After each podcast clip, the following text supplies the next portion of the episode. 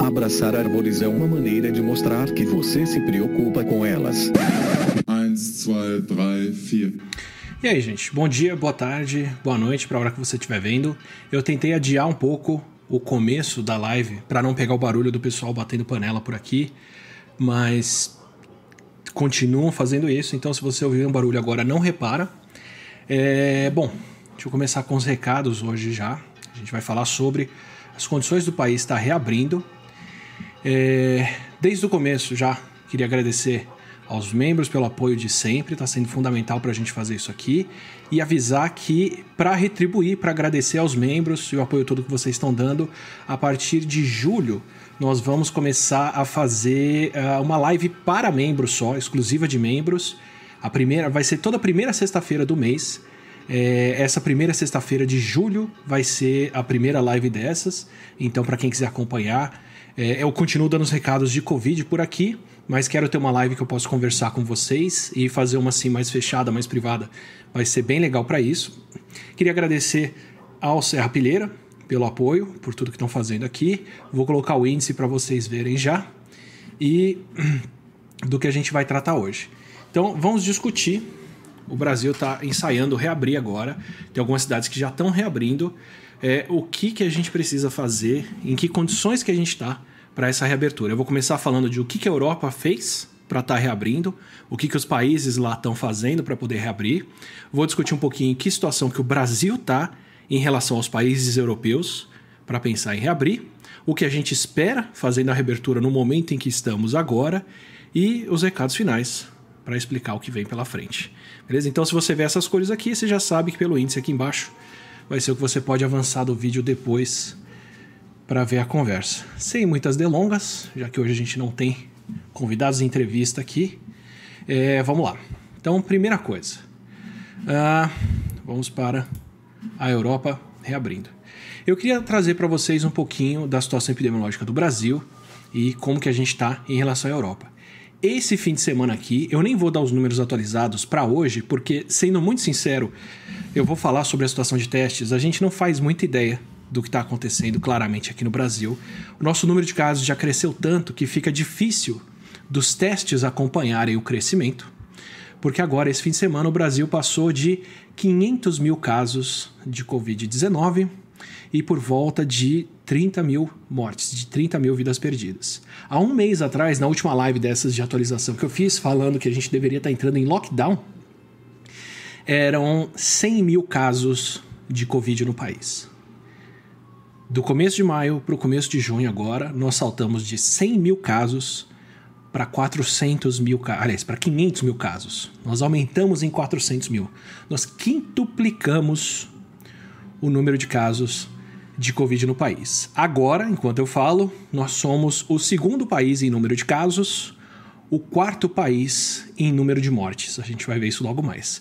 O fato de nós estarmos com 500 mil casos, sermos o segundo país na lista, mas não sermos o segundo país na lista de mortes, indica algumas coisas. Não indica que brasileiros são mais resistentes à Covid, para começar. Não indica que o vírus mata menos aqui. Indica que, um, não estamos contando todas as mortes, como os países europeus contaram, e eu vou dar um pouco dessa explicação, sem fazer afirmações duras sobre nossos números serem muito diferentes do que estão aqui. E dois, que a nossa epidemia está só no começo.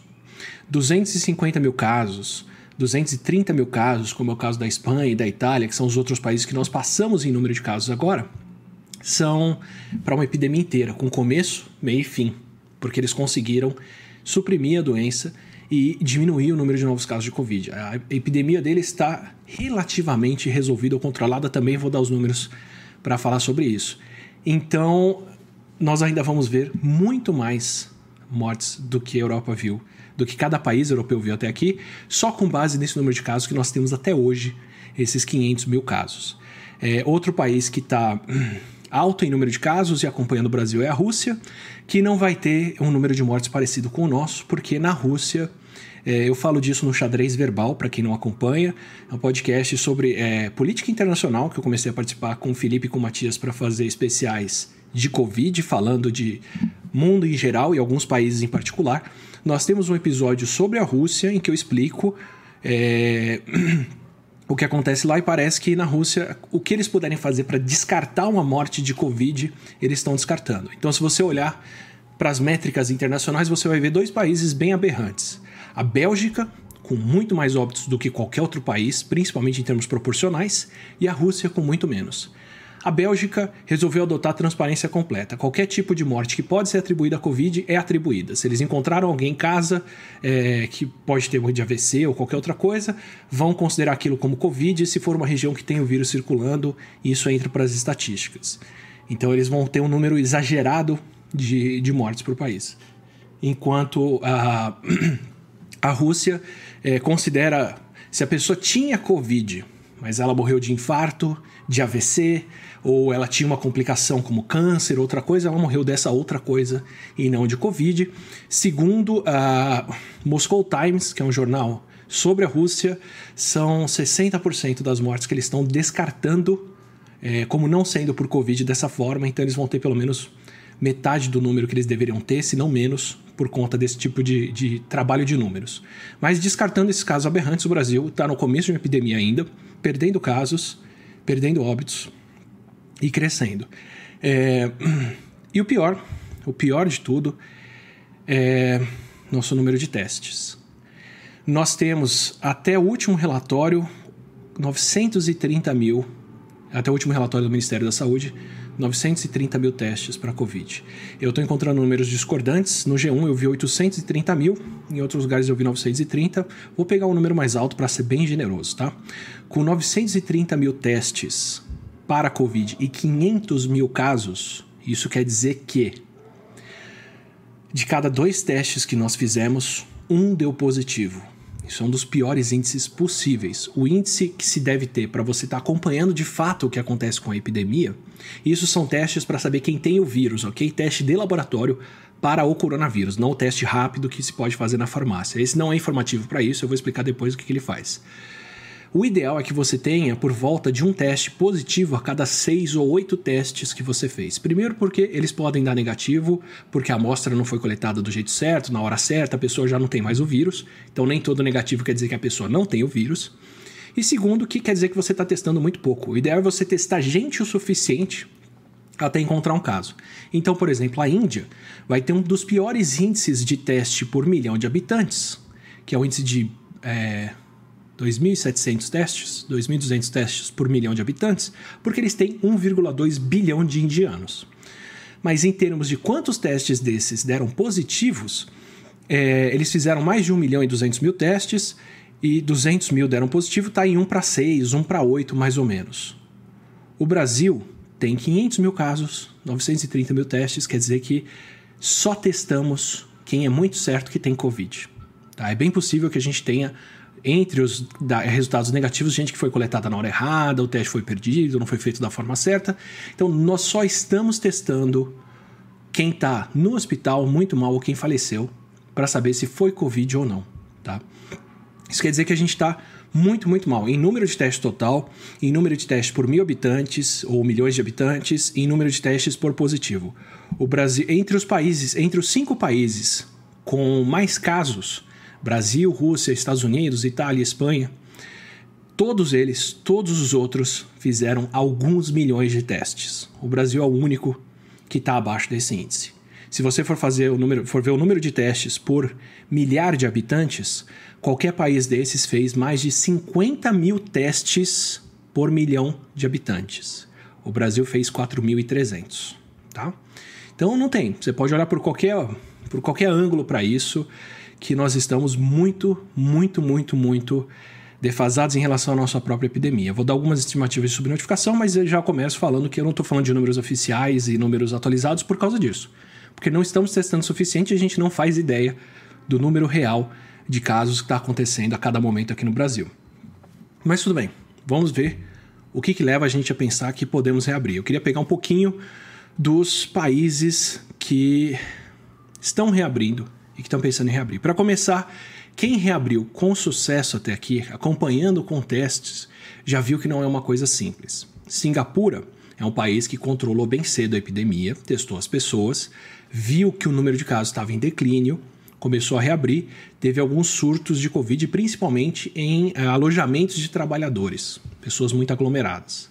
Pararam, voltaram a fechar, voltaram a mandar as pessoas para casa e estão readequando os alojamentos agora. Tudo bem que é um país pequeno, com poucas pessoas, eles podem fazer isso, mas o que, que eles fizeram?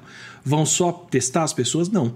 O que está fazendo o vírus ser transmitido são essas condições de trabalho. A gente vai ter que mudar os alojamentos para que não tenha condições de transmissão de Covid, para que a gente possa reabrir de fato. A Alemanha fez muitos testes, acompanhou a epidemia, começou a reabrir, descobriu que teve mais contágios, retraiu e vai reabrir de novo. Voltaram a fechar porque, por causa dos testes, eles descobriram que a reabertura já estava com alguns focos, já estava com alguns casos. A Coreia do Sul Fechou, testou muita gente, tem testado muita gente, reabriu. Não chegaram a fechar propriamente, fecharam só a região de Daegu, onde tiveram a maioria dos casos.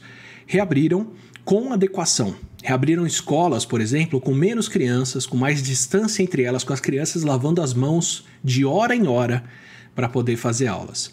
Tiveram alguns focos de transmissão em escolas, parte dessas escolas fecharam agora, vão reabrir de novo depois.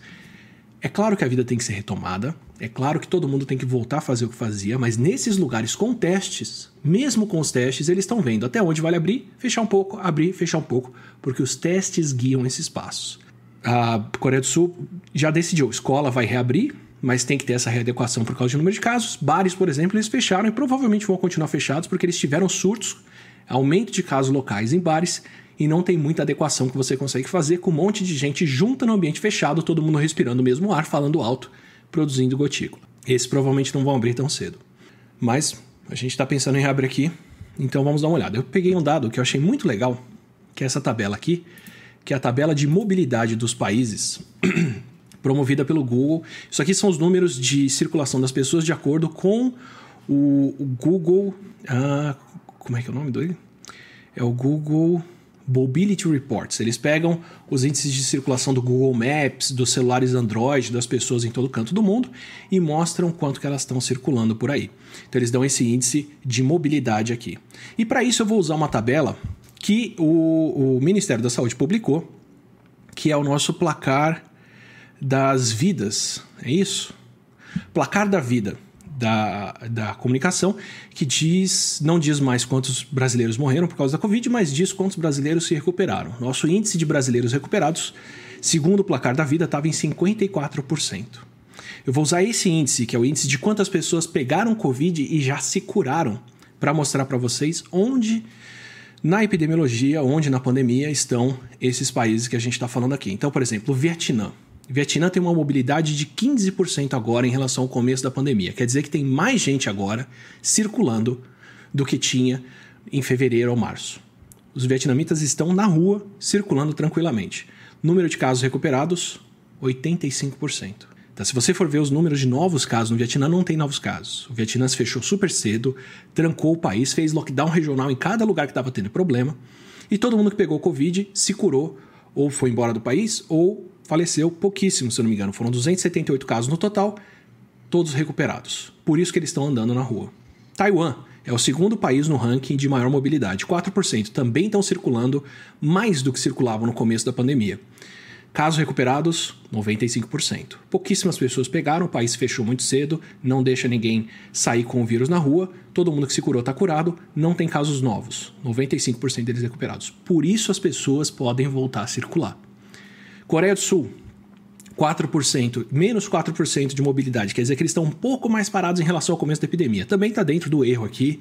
As pessoas estão circulando como se não tivesse nada acontecendo, pelo menos segundo o Google Mobility. Casos recuperados, 91%. Quer dizer, a maioria das pessoas pegou, já se curou, algumas se perderam, outras estão no hospital sendo tratadas para serem dispensadas. Pouquíssimos casos novos sendo detectados. Nova Zelândia, 21% de mobilidade, de queda de mobilidade. Quer dizer que as pessoas ainda não retomaram a atividade delas todas, mas estão circulando bem ainda. Casos recuperados, 98%. Faz 10 dias que a Nova Zelândia não tem um novo caso de Covid. Todos os casos que estão lá estão recuperados. Todo mundo que pegou, se curou, resolveu a doença. Acabou. Por isso eles têm essa mobilidade. Israel está conseguindo conter a epidemia, 31% das pessoas circulando, quer dizer, tem um bom movimento ainda, 87% dos casos recuperados. Israel teve muitos casos de transmissão dentro das comunidades ortodoxas, que as pessoas pegaram vírus porque não mantiveram, não criaram novos hábitos, tentaram manter os antigos. Mesmo assim, eles foram atrás, isolaram, testaram, descobriram quem pegou. 87% dos casos recuperados. Então, esses são os lugares que estão pensando em reabrir. Esses são os lugares que fizeram a lição de casa para reabrir. Mas a Europa está reabrindo. Vamos para os países europeus que passaram por uma epidemia séria, por uma pandemia séria, que tiveram muitos casos. Vou pegar aqui a Itália e a Espanha, que estão reabrindo agora, ou em vias de reabrir. A Itália reabriu. É, esse dado aqui é da sexta-feira. Apesar da reabertura já, 52% de redução de mobilidade na Itália. Então, mesmo com a reabertura, os italianos ainda estão em casa. E casos recuperados, 65%. Mais da metade dos casos deles a maioria dos casos deles já são casos resolvidos. Espanha, 67% das pessoas em casa ainda de, redução de mobilidade. 67%. Tá? E a Espanha declarou agora que vai manter as coisas fechadas em Madrid por pelo menos mais 10 dias, apesar deles terem 70% dos casos recuperados. Ou seja, a maioria dos casos de Covid já se resolveu, essas pessoas já foram dispensadas do hospital e mesmo assim, eles estão com esse índice de mobilidade aqui. Onde o Brasil está nisso? O Brasil tem 48% de recolhimento, essa é a nossa quarentena. Nós temos mais pessoas em casa do que a Itália aberta, do que quase tantas pessoas quanto Israel, que estava que está aberto. Mais pessoas em casa do que a Espanha e só 54% do, dos nossos casos recuperados. Levando em conta, levando em conta o pouco de teste que nós fizemos. Nós só testamos quem estava muito, muito mal. Mesmo assim, metade de quem está mal ainda está no hospital. Ou seja, são infecções recentes. A nossa epidemia ainda está em curso, não está recuperada como os outros lugares que já estão, conseguiram reabrir. Então, a gente está falando em reabertura no Brasil, estamos caminhando para uma reabertura no começo da pandemia ainda. Aqui a gente ainda está no pé da subida. Esses lugares já passaram por ela. Tá? Mas eu, eu, eu, eu vou, vou, vou te dar um, o gráfico que a dona Helena não gosta, que mostra isso muito bem. Isso aqui é a Itália e a Espanha, o momento em que eles estão pensando em reabertura. Dá para ver bem?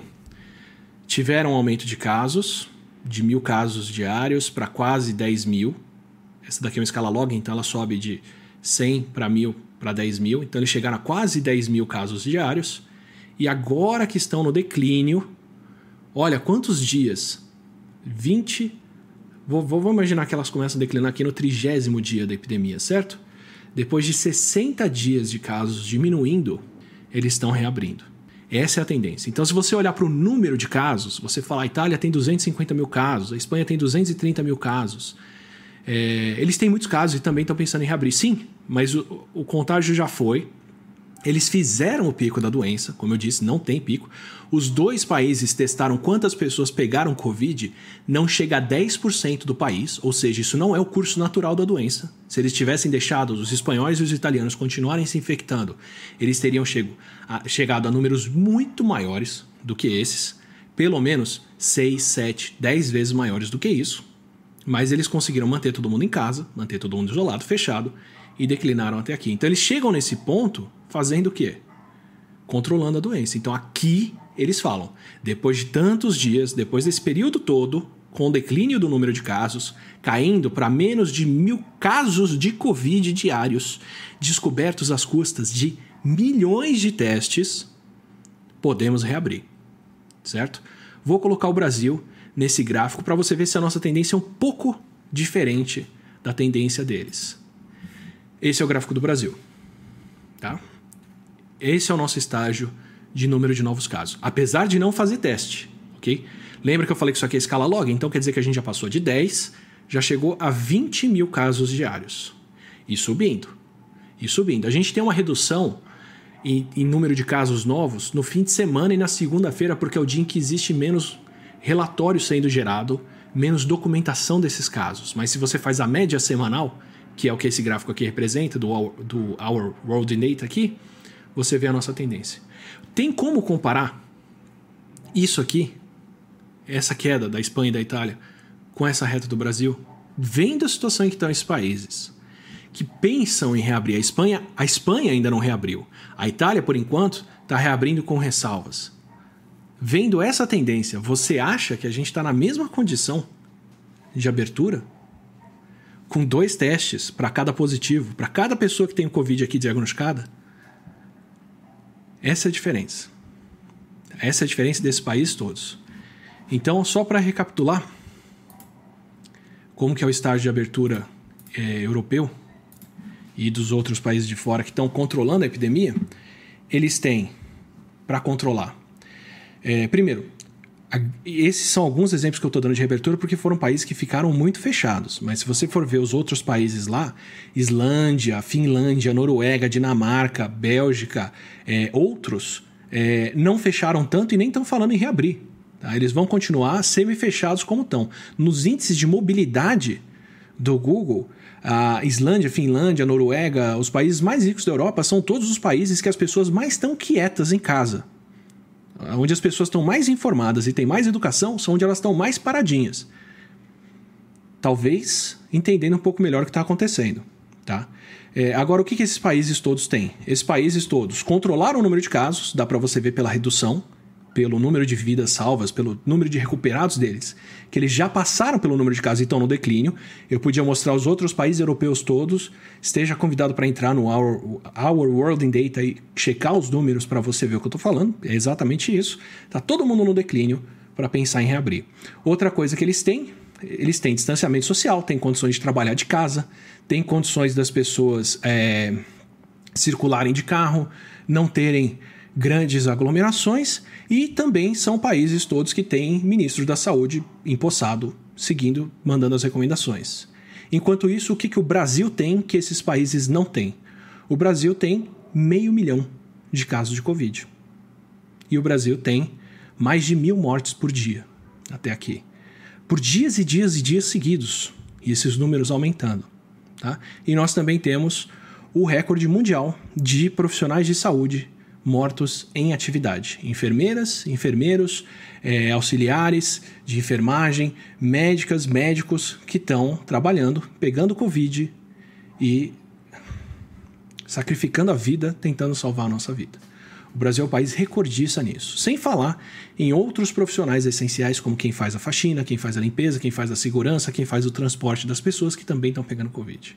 Então nós estamos nesse pico, na subida da epidemia, com mais números de novos casos todos os dias aumentando, com mais de mil mortes por dia, tentando seguir um padrão europeu de reabertura, ou um momento europeu de reabertura, que não tem a menor transposição para a nossa realidade. E qual que é a nossa realidade? Para falar um pouquinho dela. Então vamos lá. É, o que, que é a situação do Brasil aqui? Não fizemos testes.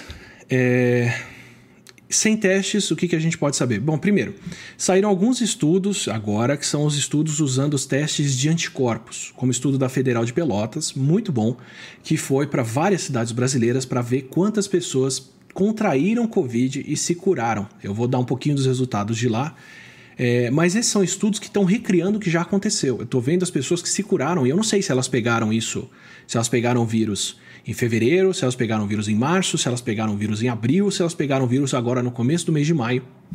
E deu os intervalos, o intervalo de 20 dias até quando eles testaram para detectar que elas pegaram. Esses testes rápidos, eles além de serem mais propensos a erro, e isso é sabido mundialmente, eles ainda falam para você o que aconteceu antes e não o que está acontecendo no momento. O que te fala o que está acontecendo no momento são os testes para o vírus, os testes de RT-PCR que a gente fala, os testes de laboratório que você coleta, testa para ver se a pessoa está com vírus no corpo e devolve, porque aí você sabe que aquela pessoa foi infectada, infectada recentemente. Nós não estamos fazendo esses testes. Não estamos fazendo. E sem fazer esses testes, sem saber o que está acontecendo, nós temos que usar outros índices. Tá? Eu vou dar uma tabela aqui da situação de ocupação de leito de UTI dos estados, está quase todo mundo mal, está quase todo mundo com mais de 70% dos leitos ocupados. E vem outros números, por exemplo, eu estou escolhendo esses números aqui, esses estados, simplesmente porque foram os que eu tive notícia mais fácil ou notícia, notícia mais rápida à mão, pelo meu viés de ser paulista. é, e outras coisas, tá? Não quer dizer que o seu estado seja diferente ou que outros estados com outros governadores também não estejam passando pelo mesmo, provavelmente estão, tá? Minas, por exemplo, é, é um estado que tem relativamente poucos leitos de UTI ocupados em relação aos outros. Para dar o número certinho, é, vendo no G1, porque não, não, não existe um painel nacional de ocupação de leitos de UTI. Tem alguns estados que não estão informando esses números constantemente. Minas é um estado que está informando constantemente e é um dos que tem os, uma das melhores notas em termos de abertura de dados, segundo a Open Knowledge. Então, é, nesse sentido, excelente. Minas Gerais tem 70% dos leitos do estado ocupados, segundo os números deles que eu levantei do G1. É, estão relativamente bem próximo de outros estados. Poucas mortes por Covid. Ótimo, é super transparente, bons números. Mas quando você vai ver o índice de. Ah, e o argumento é muito bom também, que a maioria das pessoas em BH tá em casa. BH colocou é, restrição, quarentena e outras coisas muito cedo. Tem bastante gente recolhida. Tem um dos, um dos maiores, um dos melhores índices de mobilidade, porque as pessoas estão de fato em casa. Então o grande centro urbano não tem muitos casos. E fora de BH, na grande Minas Gerais, onde está 80% da população, as pessoas é, vivem em baixa densidade, não pegam muito transporte coletivo, não pegam outras coisas, então deve ter menos transmissão. São bons argumentos mesmo para ter poucos casos. Então, por isso tudo, o estado está muito bem. Poucos leitos de UTI ocupados em relação a outros estados, um índice de transparência altíssimo, é, poucos casos de Covid e poucas mortes. Mas Minas tem mais de mil casos. Mais de mil casos pela Secretaria de Saúde e pela Fiocruz de síndrome respiratória aguda grave, aliás, mais de mil mortes por síndrome respiratória aguda grave, a mais esse ano do que era de se esperar com base em 2018 e 2019. Então, olha só. É, tem, deixo também no Saiba Mais a reportagem, a notícia. Tem um estudo da Federal de Uberlândia levantando esses números e comparando. Estão eles todos ali para vocês conferirem. Mas o que, que acontece? A política de Minas tem sido não testar o suficiente as pessoas, é o segundo estado em baixa testagem, é, ficar só, só na frente do Rio de Janeiro. É, o secretário, o pessoal falou que. É, como é que é? é? Não adianta testar agora porque vai faltar teste depois, então é bom só testar quando precisar e não agora tem uma lógica nisso, porque os números de casos vão aumentar, então testes vão ser mais necessários mais para frente, já estão em falta aqui.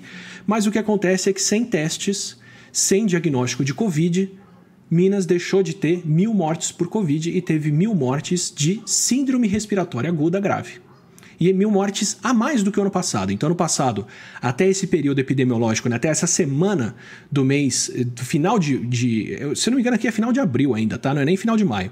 Até essa semana do final de abril, começo de maio, eles teriam 150 pessoas morrendo por síndrome respiratória aguda grave, 130 em anos anteriores. Esse ano tiveram mais de 1.200, 1.300 casos disso. Então, por que, de onde vieram essas mil mortes a mais? De síndrome respiratória aguda grave em um surto de Covid. Pode ser um surto de tuberculose, pode ser um surto de pneumonia, pode ser um surto de gripe. Poderia até ser. É, esses outros todos causam é, complicações que são classificadas como síndrome respiratória aguda grave. Mas no meio de um surto de Covid, com todo mundo trancado em casa ou tentando evitar aglomerações, acho difícil de ser o caso. Que, que, é o mais provável? O mais provável é que sejam mil pessoas que morreram de Covid e não tiveram diagnóstico de Covid. Tá? É, que estão espalhadas pelo estado e que estão pegando vírus. Isso não é exclusivo de Minas, isso não é exclusivo nem do Brasil. Tá? Tem muitos países passando pelo mesmo problema. Eu só quero pegar um país com. País não, perdão. Um estado com bons índices aqui para mostrar que, apesar disso, é o que está acontecendo lá. Então, ou Minas está passando pelo maior surto de tuberculose, pneumonia bacteriana e gripe que o estado já viu, ou está passando pelo surto de Covid sem fazer teste de Covid e tem essas mil mortes, pelo menos até o começo de maio, meio de maio, vou ser generoso aqui, sem testar. Tá? Mas não é só Minas, eu não estou querendo apontar o dedo para lá, não. Por exemplo, Amazonas, é, pela, pela estatística que eu vou dar daqui a pouco do, do pessoal de Pelotas, é um dos estados que mais foi atingido pela Covid. Tá? Manaus passou de 10% das pessoas com teste positivo para ter pego o coronavírus. É muita gente, é muita gente. Nós falamos na live da região norte, do dia 12 de abril, que a Amazonas tinha mais de 100 mortes diárias inexplicadas. Não tinha nem o diagnóstico de síndrome respiratória aguda grave para todo mundo, tá?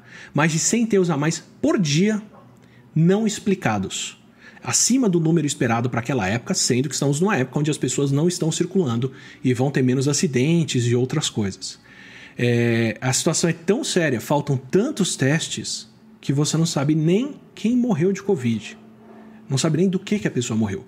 Tanto que, nas palavras do governador, desde a semana passada, como que eles estão medindo que o Estado está é, controlando a situação pandêmica, a situação epidemiológica deles, para pensar em reabrir. Nas palavras dele, desde a semana passada sentimos uma queda significativa no número de casos de coronavírus e eu me refiro a óbitos. Temos acompanhado a quantidade de enterros que tem acontecido na capital, que é o parâmetro mais seguro, e entre o final de abril e início de maio houve uma queda é, houve um dia em que foram 167 enterros, ontem, ontem houve 48, então nós tivemos uma diminuição. Ou seja, Manaus já falou: ó, não adianta testar, a gente olha para enterro e se os enterros estão diminuindo, é sinal de que o problema está indo embora. Então, assim, enterros eram para ser o último alerta do sistema todo. Você vê um aumento do número de enterros, é a luzinha da cabine do avião falando: ó, estamos caindo. Contar com isso para saber que a situação está sob controle é usar a luz de alerta para iluminar o teu caminho o que você está fazendo. Você não tem nem farol para olhar para frente. E é, assim, atestar para que você entenda que a situação não vai ter como ser resolvida e não vai ter como fazer teste. Mas tem um outro problema. É, a gente falou sobre isso na live da região norte. O que acontece? É, Manaus é o único lugar com leitos do estado do Amazonas, com leitos de UTI. As pessoas têm que viajar dias, horas, para poder chegar lá e receber um atendimento. Se a doença interiorizou o suficiente lá e quem está pegando o vírus agora está muito para o interior do estado, essas pessoas não vão ter nem tempo de chegar em Manaus e receber e ocuparem um leito. Não tem não tem ambulância para ir recolher essas pessoas em outras cidades. Então, os enterros podem ter diminuído em Manaus, não porque não tem mais gente chegando doente para ser internada, porque as pessoas não estão nem chegando. E estão ficando, estão morrendo nas cidades delas, no, no vilarejo, na região delas mais para o interior do estado. Pode ser um controle? Pode. Deve ser usado como controle? Não, você tinha que estar tá fazendo teste para saber quem está doente. Não tem garantia de que isso é um controle da epidemia e não uma mudança do padrão dela para outras regiões. É... Ah, e, e, o Amazonas está entre os, os estados, junto com Rio de Janeiro e Tocantins, que não dão o índice de ocupação de leitos atualizados pelo boletim da transparência da Open Knowledge Foundation. É, Rio de Janeiro é outro estado que entrou para a contagem de enterros. É, a contagem deles agora para acompanhar a epidemiologia é a contagem de enterros, porque apesar de ter até testes, é o estado que menos testa em proporção à população, mas apesar de ter alguns testes, a demora entre o teste positivo e o registro em cartório do óbito por Covid estava passando de 60 dias, e por ser tão longa. Então, assim, pense o seguinte: quando você olha para o número de óbitos, você está olhando para a epidemia de 20 dias atrás. O número de óbitos que acontecem hoje são as pessoas que estão doentes há bastante tempo. O tempo que a pessoa leva para se recuperar ou não pode chegar a um mês nos casos mais graves, que são esses. Então, quem faleceu hoje por Covid, na maioria dos casos, são pessoas que contraíram o vírus há um mês atrás. Tá? Se você está olhando para os óbitos de hoje, você está vendo quantos casos estavam acontecendo pelo menos há um mês atrás, se não mais tempo. No caso deles, além disso, ainda tinha esse atraso nos registros em cartório. Ou seja, é tá olhando os, os casos, as mortes que estão sendo registradas hoje no Rio foram mortes que aconteceram nos últimos dois meses, se não mais até, tá? Por não conseguir acompanhar isso, Rio de Janeiro resolveu também acompanhar o índice de enterros. Vou colocar para vocês o link no Saiba Mais também. É o número oficial que eles podem ver, contar o número de sepultamentos na cidade do Rio de Janeiro e ver se esse número está diminuindo para poder pensar na reabertura. Esse é o grau de, de clareza de casos e da epidemia que eles têm. E ah, o Rio de Janeiro é outro estado, mas eu posso falar isso de São Paulo, posso falar isso de vários outros, como eu disse, que tem muitas mortes por síndrome respiratória aguda que não receberam diagnóstico. No Rio de Janeiro, para o começo do mês de maio, meio do mês de maio, foram mais de 2 mil mortes a mais por síndrome respiratória aguda sem causa conhecida. Tá? A mais, a mais do que o esperado com base em anos anteriores. O esperado agora era até menos, porque menos pessoas estão pegando gripe, por exemplo, porque está todo mundo usando máscara. O que, que é isso? são mortes por Covid que não estão sendo contadas. Não necessariamente todas, mas se você tem um número tão grande a mais, é muito certo que tem algum número aí no meio. Então, quando esse número foi emitido, o Rio de Janeiro tinha registrado 2 mil mortes. Se você levar em conta as mortes por síndrome respiratória aguda, seriam, na verdade, 4 mil. O dobro dos óbitos. Então, quando eu discuti lá na live de lockdown que a gente tinha algumas maneiras de diminuir o número de mortes, que é tratamento ou vacina, e tinha um terceiro caminho, que era não fazer teste, nós estamos seguindo esse caminho. Nós estamos registrando bem menos mortes por Covid aqui, porque não estamos testando nem quem morreu. Então não são mortes por Covid. Tá? Provavelmente daqui a um ano ou dois ou mais para frente, se esses números continuarem abertos, nós vamos ter como olhar para trás e ver que pelo excesso de óbitos dessa época, quantas pessoas foram perdidas para Covid. Mas agora, durante o surto, apesar da gente ter esse índice horrível de 30 mil vidas perdidas, seu quarto país em ordem, nós sabemos, pelos índices de síndrome respiratória aguda, que esses números são muito maiores. E aí eu não estou falando nem para levar em conta, como a Bélgica faz, quem morreu em casa, fora do hospital, porque não foi acompanhado. Espanha não fez isso, Itália não fez isso, outros países não fizeram isso. Eles só contavam os óbitos que aconteciam dentro do hospital. O que eu estou falando aqui é que nem os óbitos dentro do hospital estão sendo contados. Porque para ter um diagnóstico de síndrome respiratória aguda grave é porque essa pessoa estava no hospital que pode fazer esse diagnóstico, ou ela foi atendida na ambulância, outras coisas, e recebeu isso. Então, nem isso nós estamos contando. Então, nosso número, a gente já deve ter passado desses 30 mil há algum tempo atrás, mas só estamos. Aliás, não contamos isso até agora e nem vamos contar tão cedo daqui para frente. É, mas tem outras medidas, por exemplo, é, tem medidas que. Tem, tem lugares que estão pensando em reabertura sem ter cumprido o protocolo certo. Por exemplo, São Luís. Eu falei de São Luís na live de lockdown. Foi a primeira cidade a fazer lockdown por lá. É, o que eu dentro de uma situação que eu acho extremamente necessária, com 99% dos leitos de UTI ocupados, mas São Luís passou 13 dias trancada. Eu sei, do, eu sei não, eu não, sei na verdade, por isso que eu tô falando. Deve ser um sacrifício político, econômico enorme para fazer isso, tá? Mas se você não tem mais leitos de UTI, isso é necessário. Agora, 13 dias não é tempo suficiente para o número de contágios diminuir. O ideal é que se passe pelo menos um ou dois ciclos de Covid aí inteiros então, o ideal seria, no mínimo, 14 dias. Se sugerem artigos e outras discussões que eu tenho visto sobre como fazer uma intervenção mais eficiente, que dura menos tempo, então, né, dar o remédio todo de uma vez e tentar resolver o problema logo, ao invés de fazer uma quarentena que se prolonga porque não é bem adotada, o que se sugere são pelo menos 21 dias. Para dar tempo suficiente de todos os casos com Covid se resolverem, a grande maioria deles, para quando você reabrir, tem pouquíssima gente com a Covid, já está quase todo mundo curado e a transmissão diminuir daí para frente. Com 13 dias, o que você faz é reduzir um pouco desses casos, mas não todos. Com 21 dias, você garante que só algumas pessoas vão continuar com o vírus no corpo e mesmo assim elas transmitem mal, e aí você pode reabrir bem. É o que está passando a Espanha, é o que está passando a Itália, é o que estão passando outros lugares que fecharam e fecharam por um período prolongado. A, a Nova Zelândia, por exemplo, 13 dias não é o suficiente para resolver isso outros estados e outros índices. Deixa eu só pegar uma água que eu já estou com a garganta sequíssima aqui.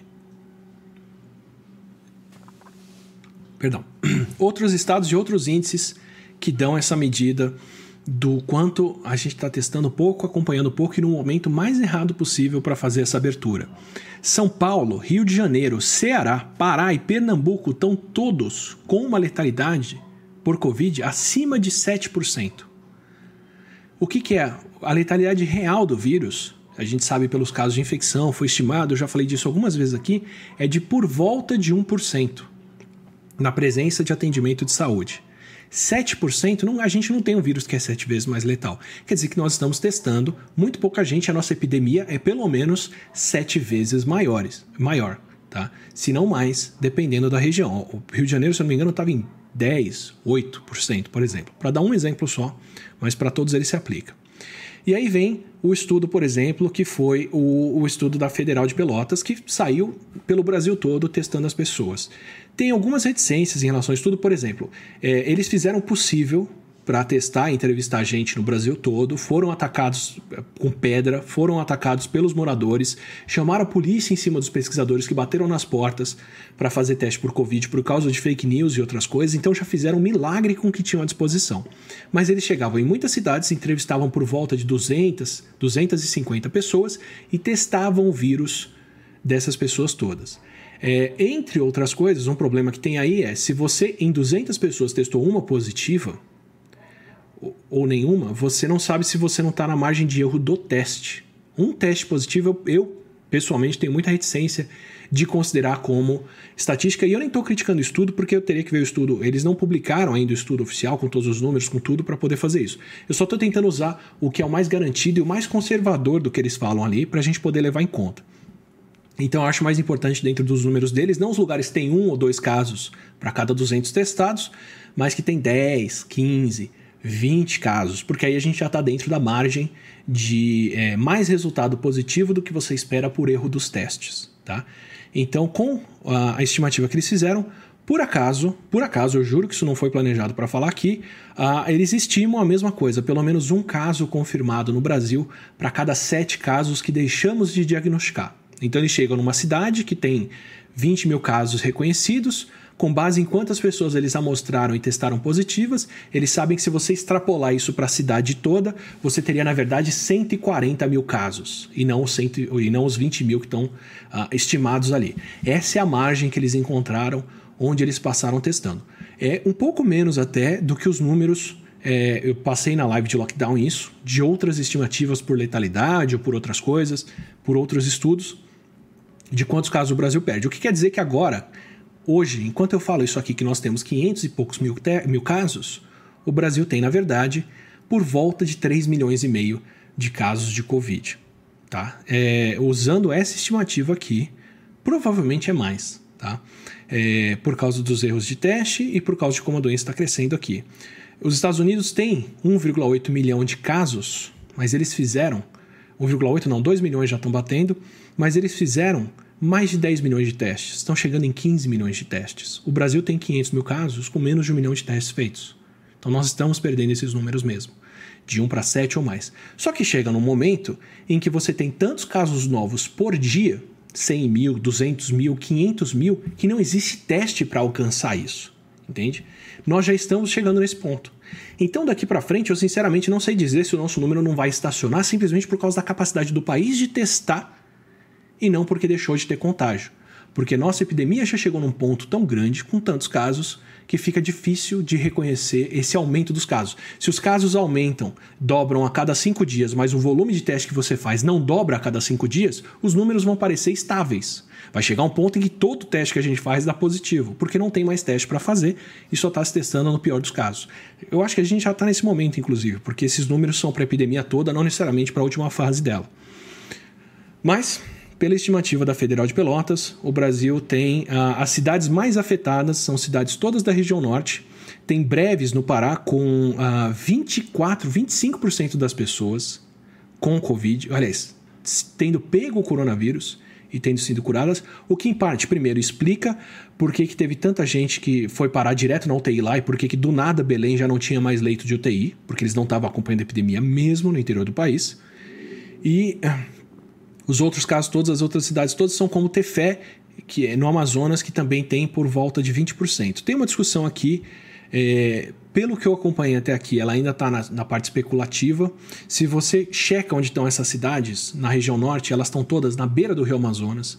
São todas cidades onde o pessoal circula pela via pluvial. E se essa foi a via de transmissão, isso explicaria muito, porque o barco tem um ambiente pequeno, onde você tem 40, 50, 60 redes é, com todo mundo passando horas e horas e horas junto. Então, se uma pessoa tem Covid, dá para passar o vírus para muita gente ali dentro. Embora o movimento tenha sido proibido em algumas regiões, mas tem o transporte clandestino e por aí vai. Não vou entrar em, em respostas definitivas para isso, mas isso explicaria muita coisa. Você tem uma entrada cedo, precoce, por causa de, por exemplo, Zona Franca e circulação de estrangeiros que é muito alta em algumas cidades da região norte e depois a circulação do vírus por barco, por via pluvial, com esses eventos onde muita gente fica aglomerada junta, o que explicaria, primeiro, porque todas as cidades ribeiras estão com muitos casos, embora grande parte das cidades da região norte sejam ribeiras, e por que, que tem tanta gente com esses números aqui. Mas mesmo assim, saindo da região norte que teve esse problema todo, grandes cidades, grandes capitais, São Paulo e Recife tiveram 3% de pessoas com coronavírus, o que dá por volta de 7 vezes mais gente do que testada. Rio de Janeiro com 2%, Manaus com 12,5%. Quer dizer que mais de uma pessoa em cada 10 em Manaus já pegou e se curou do coronavírus. É, Macapá com 10%, no Amapá, e Fortaleza com por volta de 9% também. É, o que, que isso diz pra gente? Primeiro, explica por que, que em alguns lugares as UTIs já estavam lotadas. Com Fortaleza com 9% de prevalência das pessoas com coronavírus, com Manaus com 12% das pessoas com coronavírus, com Macapá com 10% das pessoas com coronavírus, não tem, não tem leito de UTI que dê conta mesmo. Os leitos de UTI de Nova York, que é uma das regiões com mais hospital nos Estados Unidos, mais riqueza, mais bem atendida, também não aguentaram números próximos desses. E mas também quer dizer o seguinte: se a gente conta com imunidade de rebanho, se a gente espera que a doença venha, infecte quem tem que infectar e vá embora, ainda tem muita gente para pegar o vírus. Muita gente. Tá? A média dos números, de acordo com a população e tudo, e é uma extrapolação que não deve ser feita, eu estou fazendo ela aqui só para ilustrar, fica abaixo de 5% do país. Tá? De novo, isso tem que ser feito de acordo com outras estimativas, isso tem que ser muito mais é, bem calculado do que o número que eu estou jogando para vocês aqui, mas é só para ilustrar. Se a gente extrapola isso para uns 5% dos brasileiros tendo pego esse curado de coronavírus, e pelos números dá para saber que não é muito mais alto do que isso, provavelmente é mais baixo, na verdade, por isso que eu me sinto à vontade de usar esse número. Quer dizer o seguinte: quer dizer que ainda tem 45, 55, 65% dos brasileiros para pegar coronavírus e se curar antes da epidemia começar a declinar, de acordo com qualquer modelo epidemiológico, tá? Então imagina você chegar numa batalha e descobrir que você perdeu 30 mil soldados, que você perdeu 30 mil vidas. E aí você fala: não, tudo bem, foi um mal necessário, foi um sacrifício necessário, porque ainda temos que é, ganhar essa guerra e todo mundo ia perder essas vidas mesmo. E isso é o que a gente tem que passar. Tá bom. Quantas tropas você ainda tem que enfrentar? Quantas batalhas dessa você ainda vai fazer? 10, 12, 15 batalhas dessas, pelo menos. Isso é aceitável? Esse é o ponto em que a gente está. Tá? É, indo para índices de ocupação de UTI, só para dizer que. Eu vou, vou direto para o que vem pela frente, e aí eu explico para vocês o que vem pela frente por conta disso. É, vamos lá.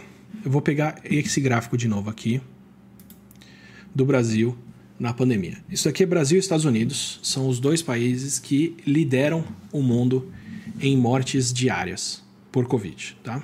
A curva americana, que subiu muito mais rápido no começo, porque eles não controlaram o vírus, correram atrás do prejuízo e controlaram e estão caindo, tá? Isso aqui é a curva do Brasil, subindo assim.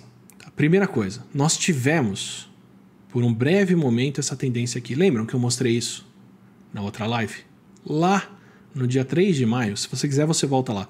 Eu mostrei que com esse declínio aqui, isso aqui é o resultado das medidas que foram tomadas no começo de março no Brasil. Fechamento de escolas, fechamento de faculdades, quarentena que foi seguida pelas pessoas, recomendação do Ministério da Saúde de que não tivesse aglomeração, de que eventos fechassem, de que as pessoas não saíssem do país se não precisassem, de que quem voltou para o Brasil ficasse isolado em casa por pelo menos seis a sete dias para saber se não ia manifestar coronavírus e por aí vai. Isso aqui é o que aconteceu no período em que a gente respeitou essas medidas. E qual era a nossa tendência aqui? Ó? Podia ter sido essa de declínio muito antes do que a gente está vendo agora. Mas essas medidas foram descartadas, o Brasil voltou a circular, as pessoas voltaram a ter atividade, deixaram de respeitar a quarentena, a gente não teve uma campanha para que as pessoas ficassem em casa em nível federal dessa forma clara e as nossas mortes voltaram a subir. Agora nós estamos nesse ponto aqui, ó. Nós estamos entrando num declínio. Já tem alguns dias, na verdade, umas duas semanas em que o Brasil registra por volta de mil mortes por dia na média, tá? Pode ser falta de testes, pode ser que chegamos no limite da nossa capacidade de testar, e isso não está aumentando, embora os números reais estejam aumentando. Não estou dizendo para vocês que é o caso, embora, como eu mostrei, se você somar Minas Gerais e Rio de Janeiro e Amazonas, só dos quatro exemplos que eu dei, já tem mais 4 ou 5 mil mortes aí para serem contadas que não foram. Mas também pode ser porque nós estamos conseguindo controlar a pandemia aqui. Tá? A questão é, o que, que a gente vai ver daqui para frente? Eu peguei o caso dos Estados Unidos aqui, primeiro para dar uma escala de grandeza do que, que é o pior cenário de um país, e segundo, para poder dar essa dobra aqui. Ó. Quando os Estados Unidos chegou nesse pico de mortes diárias e controlou e fechou, as pessoas passaram a usar mais máscara e se isolar e por aí vai, e começou a declinar, olha como o declínio deles é muito mais lento.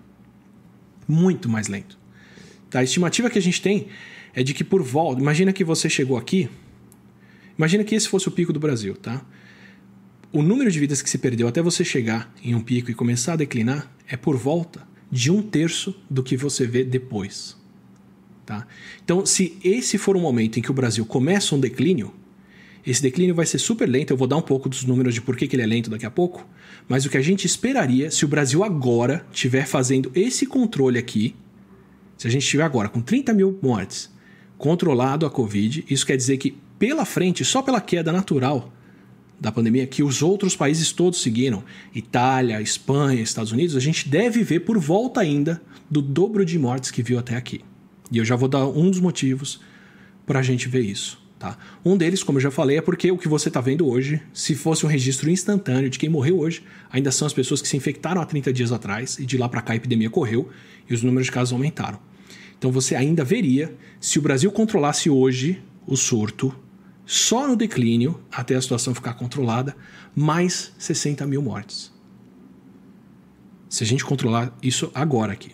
Mas nós chegamos nesse ponto e estamos pensando em reabrir com todos os índices que eu já falei até aqui negativos de controle da pandemia.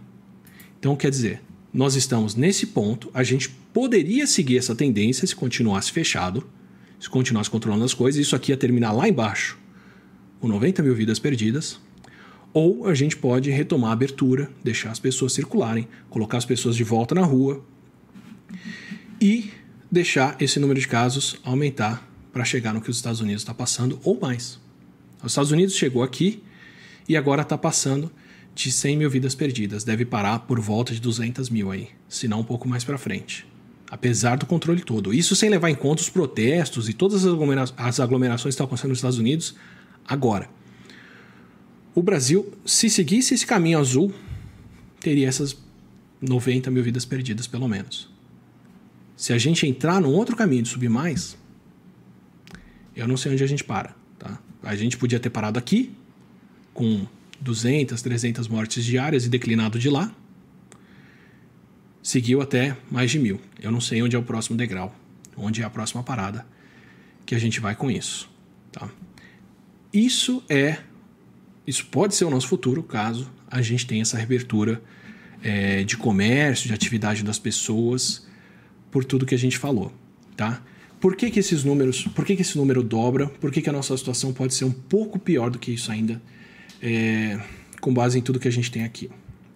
Isso daqui eu vou mostrar para vocês uma projeção, é uma projeção não, é uma interpretação dos dados de mortalidade é, do Ministério da Saúde feita pelo Marcelo Oliveira, que é o arroba capivara com Y no Twitter. Obrigado, Marcelo, pelos dados. Além do Estúdio 42, que fez a arte toda aqui Ainda tem o Marcelo ajudando com os dados. Isso daqui é em, em pontilhado, o que vocês veem em pontilhado no, no, na reta vermelha pontilhada, é o registro de óbitos diários do Ministério da Saúde. Essa, esse pico e queda que você vê é por causa do fim de semana, com a queda de registros de mortes e com a queda de boletins de Secretaria de Saúde. Então, durante a semana, o número sobe mais do que deveria subir até por causa da queda de registro no fim de semana. E a reta contínua com as bolinhas brancas é o número real de mortes que aconteceram nesses dias, no dia, de acordo com boletins futuros, isso que a gente tem registrado até o dia 29 de maio. Eu já vou mostrar para vocês como que o Marcelo consegue reconstruir com base nos boletins qual é o número de mortes real. Mas para isso eu vou pegar um boletim específico de um dia e mostrar para vocês o que está acontecendo. Então, olha só.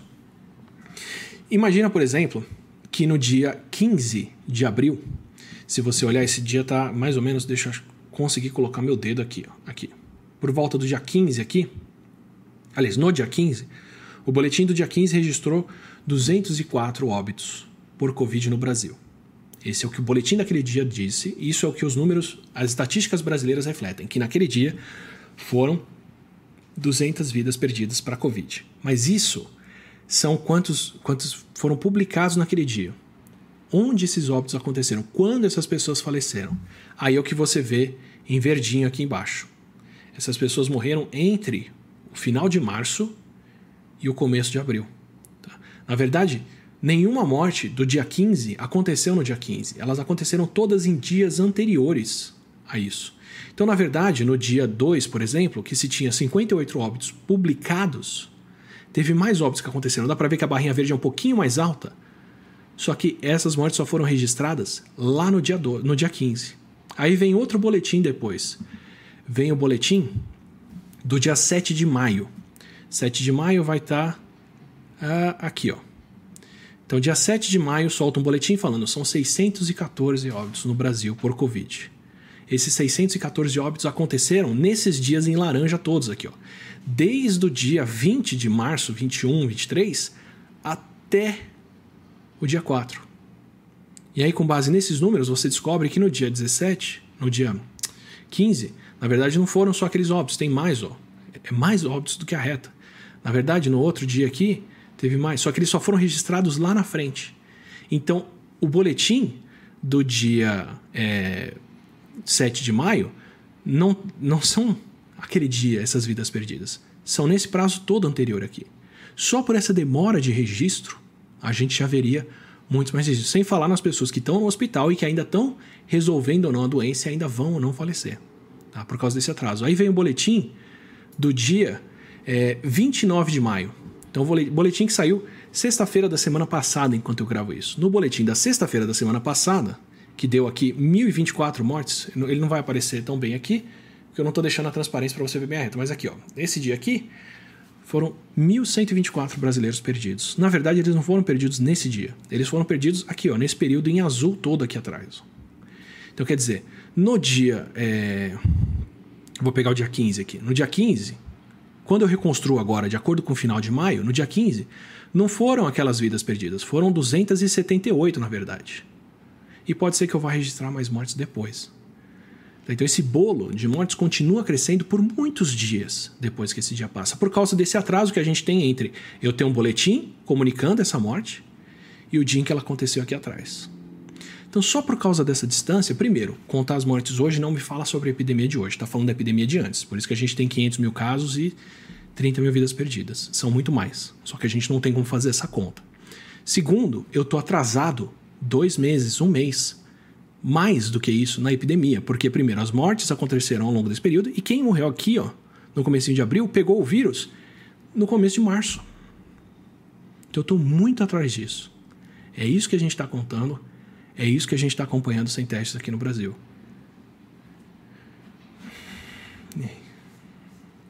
Então, quando a gente toma essas medidas de abertura agora, contando com esses dados defasados dessa forma, com essa pouca atualização, a gente realmente não sabe quando essa epidemia vai crescer e o prejuízo que a gente vai ter de reabrir agora em termos de, de quantidade de pessoas que vão pegar Covid por causa dessa distância entre os registros. Tá?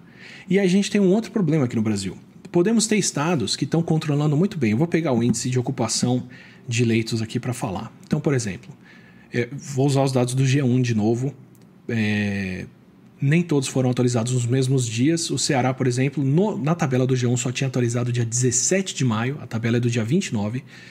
É, pode ter soltado o boletim antes, mas o pessoal não tinha recolhido essa informação. Se eu olhar aqui, Pernambuco, Amapá e Maranhão estão todos com mais de 90% de leitos ocupados. Não tem a menor condição de reabrir com esses números. Ceará, Acre, Sergipe, Pará, Rio Grande do Norte, Amazonas estão todos acima de 80% dos leitos ocupados. Também não tem a menor condição de reabrir porque são poucas pessoas precisando de internação para lotar esses leitos. Aí a gente tem Espírito Santo, São Paulo, Alagoas, Paraíba, Rio Grande do Sul com entre 70 e 77% dos leitos de UTI ocupados. Tá? Isso, pelo menos eu posso dizer por São Paulo, é quando São Paulo leva em conta o número de leitos da rede particular também e o número de leitos do estado inteiro. Então, o que, que acontece, por exemplo, com a Grande São Paulo? Os hospitais aqui na Grande São Paulo já estão todos ocupados. Começaram a internar pessoas em leitos particulares e começaram a internar pessoas no interior. Só que o que vai acontecer quando as cidades do interior chegarem num ponto mais avançado da epidemia que vão precisar de leitos? Não vão ter os leitos de lá, nem os de cá. Então é difícil de somar todos esses números, levar tudo isso em conta para falar que esse lugar está bem. Quem está com menos de 70% de leitos ocupados? Minas Gerais, Bahia, Rondônia, Roraima, Santa Catarina e Piauí estão entre 60% e 70%, ainda estão nesse balanço. E menos do que isso é Goiás com 53%, Tocantins com 50%, Paraná com 38%, Mato Grosso com 14% e Mato Grosso do Sul com 1%. Distrito Federal não entrou na conta aqui, porque não tinha o número de leitos. Esses, ó, vou, vou juntar aqui Tocantins, Paraná, Mato Grosso, Mato Grosso do Sul e Distrito Federal, levando em conta que Distrito Federal tem muitos leitos de UTI, é bem provável que estejam desocupados, são os lugares que podiam estar pensando de fato em retomar a atividade, em reabrir e fazer tudo de maneira mais tranquila, com base no ponto onde estão. Mas tem um outro problema, e para o mérito deles a situação está controlada pelos índices que a gente pode ter. As fronteiras entre estados não são fronteiras fechadas. Então, é muito rápido para os casos de um estado que não está controlando o surto passar casos para o outro lado. Então, a não ser que as fronteiras estejam fechadas, na Europa a situação é essa. Quem está ao redor da Espanha, Portugal, por exemplo, mantém a fronteira com a, com a Espanha fechada para não receber casos de lá. A Dinamarca reabriu fronteiras para a Noruega, para a Alemanha, para a Finlândia e para a Dinamarca, Noruega e Finlândia, isso. Não, desculpa, Dinamarca reabriu fronteira para Noruega, Finlândia e Alemanha, porque são lugares onde a pandemia está contida. Não vão reabrir a fronteira com a Suécia, por causa do número de casos lá. Porque eles sabem que basta algumas pessoas virem com o vírus para o surto estourar ali de novo. Então, mesmo aqui no Brasil, mesmo esses estados que estão com a situação mais controlada, se retomam a atividade, se as pessoas cruzam a fronteira, porque lá vai ter comércio aberto, vai ter cabeleireiro, vai ter tudo funcionando, é rápido para esses estados crescerem em número de casos por conta dos vizinhos, por conta das pessoas vindo. Então a nossa situação de reabertura aqui nesse momento da pandemia é muito mais precária. É muito mais precária por causa desses índices. E assim, é, reabrir é, não é um risco só do comércio ou da indústria ou da situação ali. Às vezes o comércio em si tem toda a condição de se readequar. Tá? Então uma loja de, sei lá, móveis, poucas pessoas entram por vez, ninguém tem contato próximo, você coloca o, o atendente, o, o, vendedor, super longe da pessoa que veio comprar um móvel, para ninguém ter contato com ninguém, limpa as superfícies regularmente, constantemente. É super tranquilo. É muito difícil de alguém pegar o vírus lá dentro, tá? pelo tipo de espaço, por tudo. Mas os profissionais que trabalham lá precisam circular, precisam pegar ônibus, aquele lugar precisa de limpeza, toda a infraestrutura ao, lugar, ao redor precisa continuar funcionando. Então o risco não está para os clientes pegarem. Os clientes podem estar super protegidos de estar lá dentro, por causa da limpeza, da distância e outras coisas. O risco está para todo mundo que tem que atender esses clientes. Retomar a abertura agora, em uma situação epidemiológica dessa, com base em estudos de outros lugares, vou colocar um dos estudos aqui no Saiba Mais, testando justamente quem pegou o vírus durante um processo de reabertura, não é colocar os clientes em risco, é colocar só por aquele estudo quem está no metrô, quem está no ônibus, motoristas, pessoal da limpeza, atendentes, são essas pessoas que vão acabar doentes.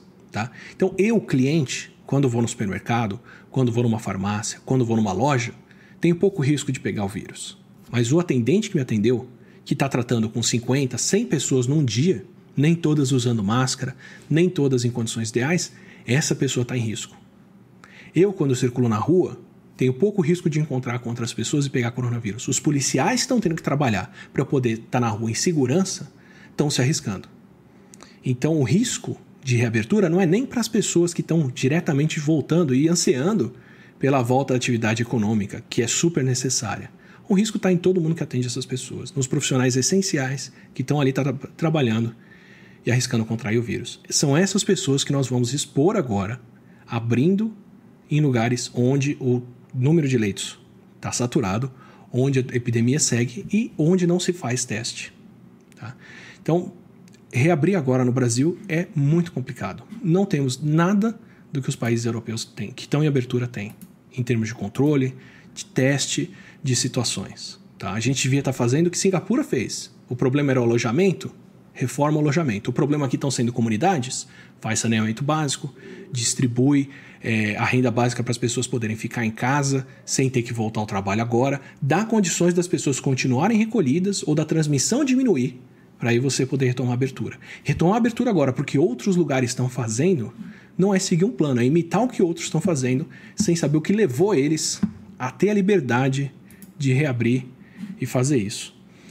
Então, só para ser muito claro, é, esses países estão reabrindo, que estão indo bem, não estão fazendo isso por alinhamento político.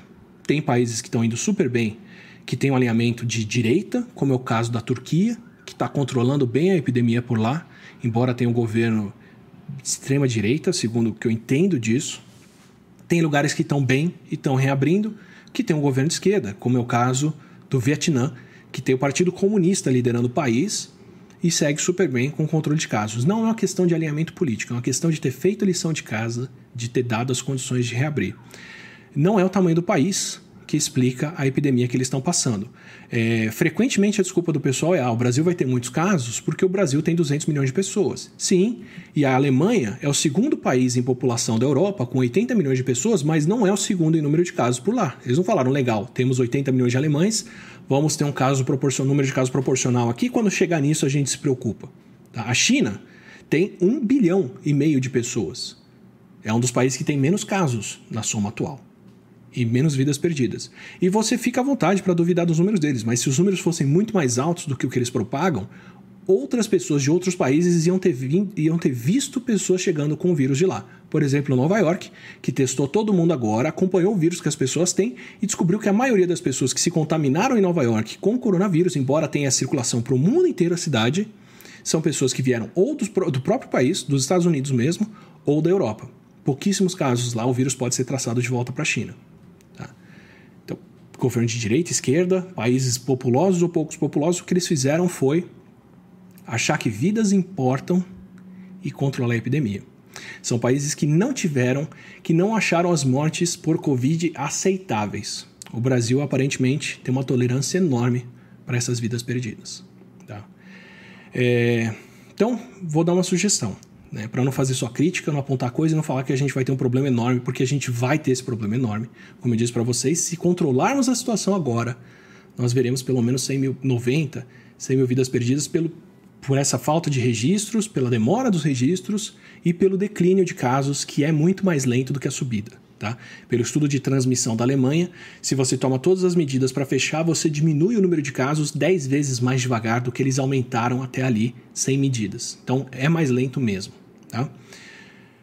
Mas pode ser muito pior se a gente deixar as pessoas voltarem a circular e o nosso caso voltarem a aumentar, o que por tudo aqui deve acontecer. Então, vou pegar um exemplo bem legal, que eu gostei, que o Marcelo Oliveira também fez, o Capivara, do que, que seria um bom plano de reabertura, boas metas de reabertura de acordo com países. Tá? Isso daqui não existe, ele montou essa, esse painelzinho aqui, escolheu São Paulo, por exemplo, eu acho que ele é de São Paulo, mas fica à vontade, à vontade para cobrar isso do seu governo, do seu estado.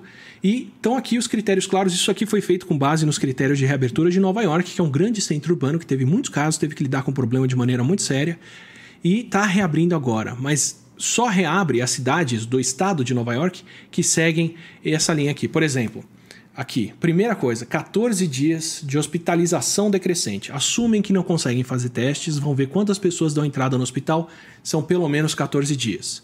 Ele estimou aqui, não sei se certo para São Paulo, talvez certo, 14 dias pelo menos em que menos pessoas são hospitalizadas. Já é um sinal de que a epidemia está sendo controlada. Aí você começa a pensar em reabertura. 14 dias também de óbitos decaindo, de óbitos em controle. Se você está testando o suficiente para acompanhar eles. Não adianta serem você ter óbitos de Covid caindo enquanto os óbitos de pneumonia e síndrome respiratória aguda estão aumentando. É, 30% dos leitos de UTI e enfermaria para Covid livres. E aí tem estado que vai fazer um monte de mágica, juntando leitos de hospitais particulares e outros leitos que não são de Covid, por aí vai, como estados americanos fizeram para conseguir a grana de reabertura, mas já é um índice claro que dá para acompanhar que tem a ver com a epidemia. É, desculpa, 20% de leitos de enfermaria, 30% de leitos de UTI livres e pelo menos 30 testes a cada mil habitantes aqui feitos por mês. O ideal era bem mais do que isso, mas 30 testes para cada mil habitantes por mês. Isso teste para o vírus, não o teste rápido que você faz na farmácia, que tem valor para reconstrução epidemiológica, mas tem muito pouco valor além disso. É, de de repente tem o valor de de repente dar a paz de saber que você já pegou o vírus, mas que não garante também que você vai estar sempre protegido para isso, tá?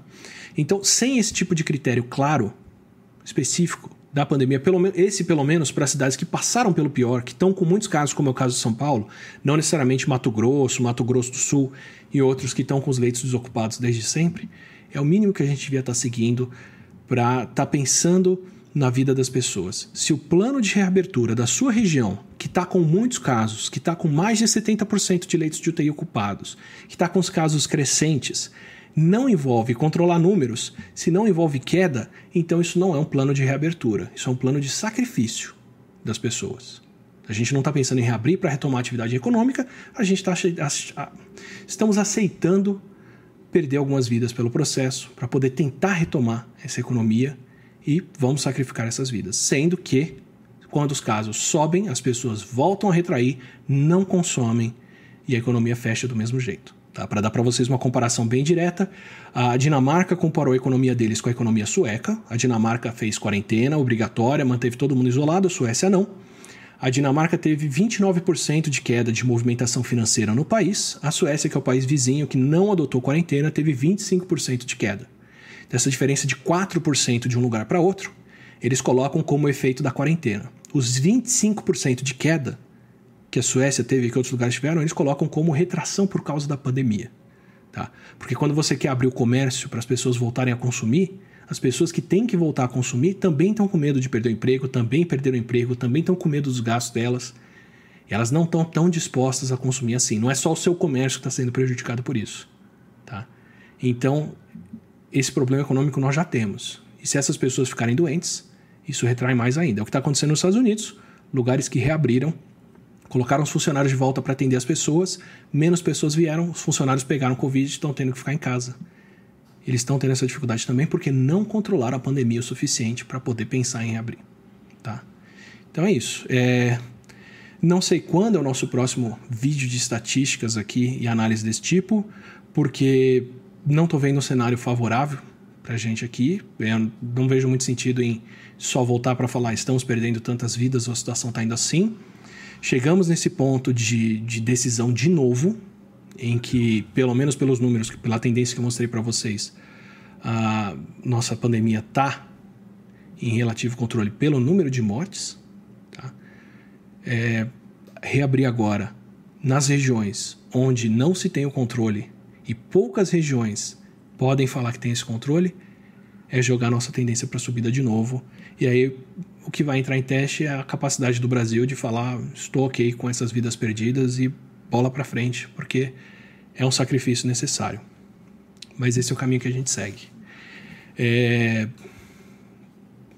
Espero não ter que voltar aqui para falar mais disso. Espero ter que voltar aqui para falar que a gente está conseguindo controlar a epidemia e que estamos considerando a vida das pessoas como o mais importante. Né? Estamos servindo as pessoas e não usando as pessoas para servir a nós. Queria agradecer muito aos membros que estão apoiando. Queria agradecer o Serra Pilheira pelo apoio aqui, o Estúdio 42 por ter feito a arte toda de todos os episódios, é, toda vez que eu estou correndo com isso tudo para eles fazerem. Queria agradecer ao Marcelo pelos gráficos e pelos dados e pelas ideias, é, desejo muita saúde para vocês. Como eu disse, a próxima live minha, direto aqui, vai ser essa primeira live, essa live na primeira sexta-feira de julho. É, pelo menos é a que eu tenho programado desde já, direto para os membros. Até lá a gente vai ter outras entrevistas, conversas e mais coisas por aqui, além de vídeos regulares no canal. E obrigado demais. Até uma próxima.